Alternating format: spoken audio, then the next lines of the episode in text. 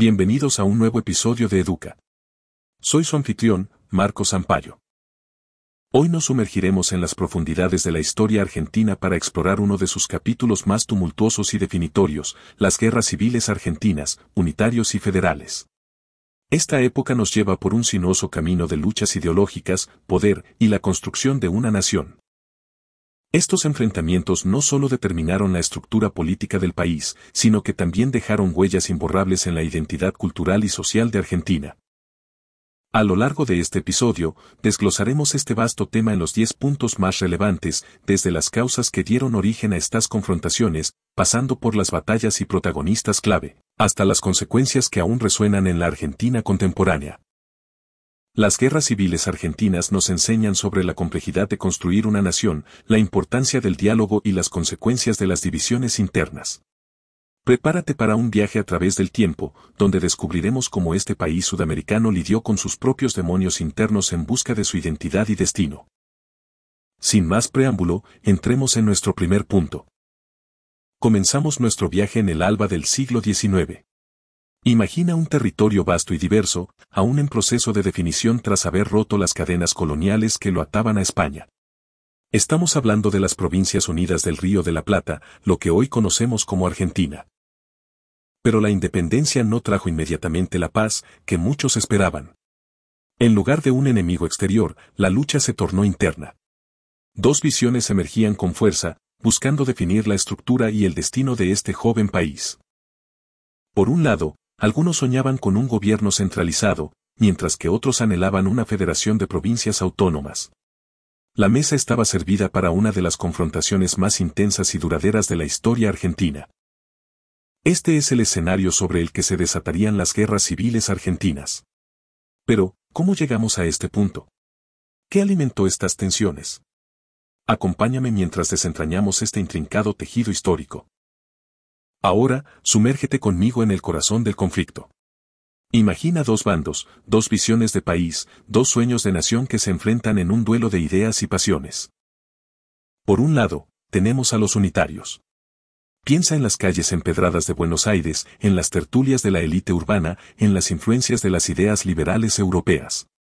Estos visionarios querían unificar el país bajo un gobierno centralizado, con la provincia de Buenos Aires como faro y guía pero en el otro rincón emergen con fuerza los federales.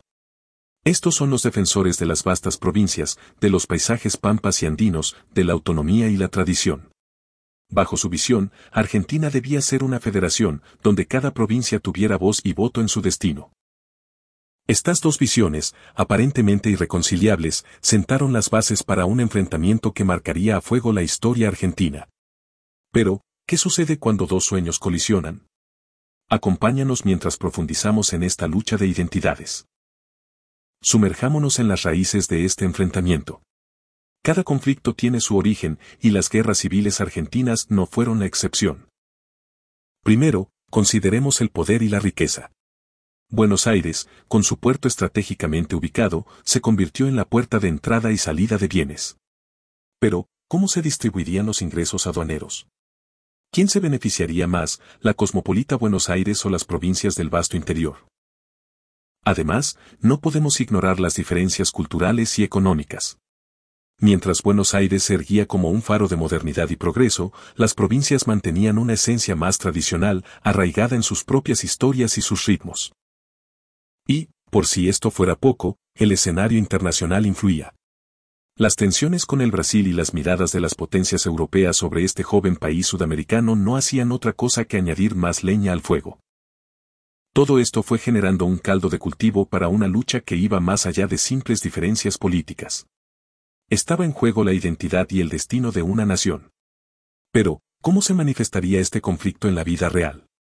Sigue con nosotros y lo descubrirás. Viajemos a la década de 1820, un periodo turbulento en la historia argentina. Los ecos de las tensiones entre unitarios y federales comenzaban a resonar en las calles, plazas y campos de batalla. Las revueltas se sucedían una tras otra, como un tambor que marca un ritmo creciente. Y en este escenario de incertidumbre, emerge una figura que se convertiría en sinónimo de poder y control, Juan Manuel de Rosas. Rosas, un caudillo federal, asume el mando con una determinación férrea. Bajo su liderazgo, los ideales federales cobran fuerza y Buenos Aires se transforma en su bastión. Pero, ¿qué hace a este hombre tan influyente? Su habilidad para tejer alianzas, su carisma y, sin duda, su capacidad para imponer orden en medio del caos. Con Rosas en el escenario, Argentina se encaminaría hacia una era de dominio federal, pero no exenta de tensiones y desafíos. Acompáñanos mientras exploramos el legado de este líder y las repercusiones de su gobierno. Mientras el poder de Rosas se consolidaba, las sombras de la represión comenzaban a alargarse sobre Argentina. Y en estas sombras, una figura se destaca ominosamente, la mazorca. No, no estamos hablando del maíz que todos conocemos. La mazorca era una sociedad secreta, leal a Rosas, que operaba en las penumbras, persiguiendo, intimidando y, en muchos casos, eliminando a aquellos que se oponían al régimen. Sus métodos eran temidos, espionaje, tortura y ejecuciones sumarias. Para muchos, expresar ideas contrarias o simplemente cuestionar el status quo se convirtió en un acto de valentía o de temeridad. La mazorca no solo es una muestra del control de Rosas, sino también un recordatorio de hasta dónde puede llegar la represión en nombre de la estabilidad. ¿Qué legado dejó esta era de miedo? Continúa con nosotros y descubre las huellas de la mazorca en la historia argentina. Tras años de conflictos y tensiones, un rayo de esperanza ilumina el horizonte argentino, la Constitución de 1853. Imagina un documento, fruto de debates y reflexiones, que busca sentar las bases de una nación unida y próspera. Inspirada en las ideas liberales y en otras constituciones del mundo, esta Carta Magna establecía un régimen federal, garantizando derechos y libertades para todos. Pero no todo sería tan sencillo. Buenos Aires, con sus propias aspiraciones y reticencias, decide separarse de la Confederación. Una decisión audaz que prolongaría las tensiones por casi una década más, hasta que finalmente, en 1862, se reintegraría. La Constitución de 1853 no fue solo un documento. Fue el reflejo de los sueños y aspiraciones de una nación que buscaba encontrarse a sí misma.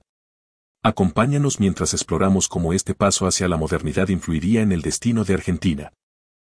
A pesar de los intentos de unificación con la Constitución de 1853, el fuego de la discordia aún ardía en el corazón de Argentina. Los años 60 y 70 del siglo XIX serían testigos de nuevas confrontaciones. Imagina batallas en vastas llanuras, caudillos emergiendo con pasión y determinación, y provincias luchando por su autonomía y derechos. Entre estos líderes, figuras como Ángel Vicente Peñalosa, el Chacho. Se alzaban, resistiendo la influencia centralista de Buenos Aires. Estas guerras no solo eran combates físicos, sino también batallas ideológicas. El deseo de autonomía provincial chocaba con la visión unitaria de una nación cohesionada y centralizada. Estos conflictos, aunque dolorosos, serían fundamentales en la conformación de la Argentina que conocemos hoy. Acompáñanos mientras nos adentramos en estos enfrentamientos y descubrimos cómo moldearon el carácter y el destino de la nación. Las guerras, aunque muchas veces centradas en lo político, dejan huellas profundas que van más allá del campo de batalla. Argentina, inmersa en sus confrontaciones internas, experimentó las consecuencias económicas y sociales de estas luchas.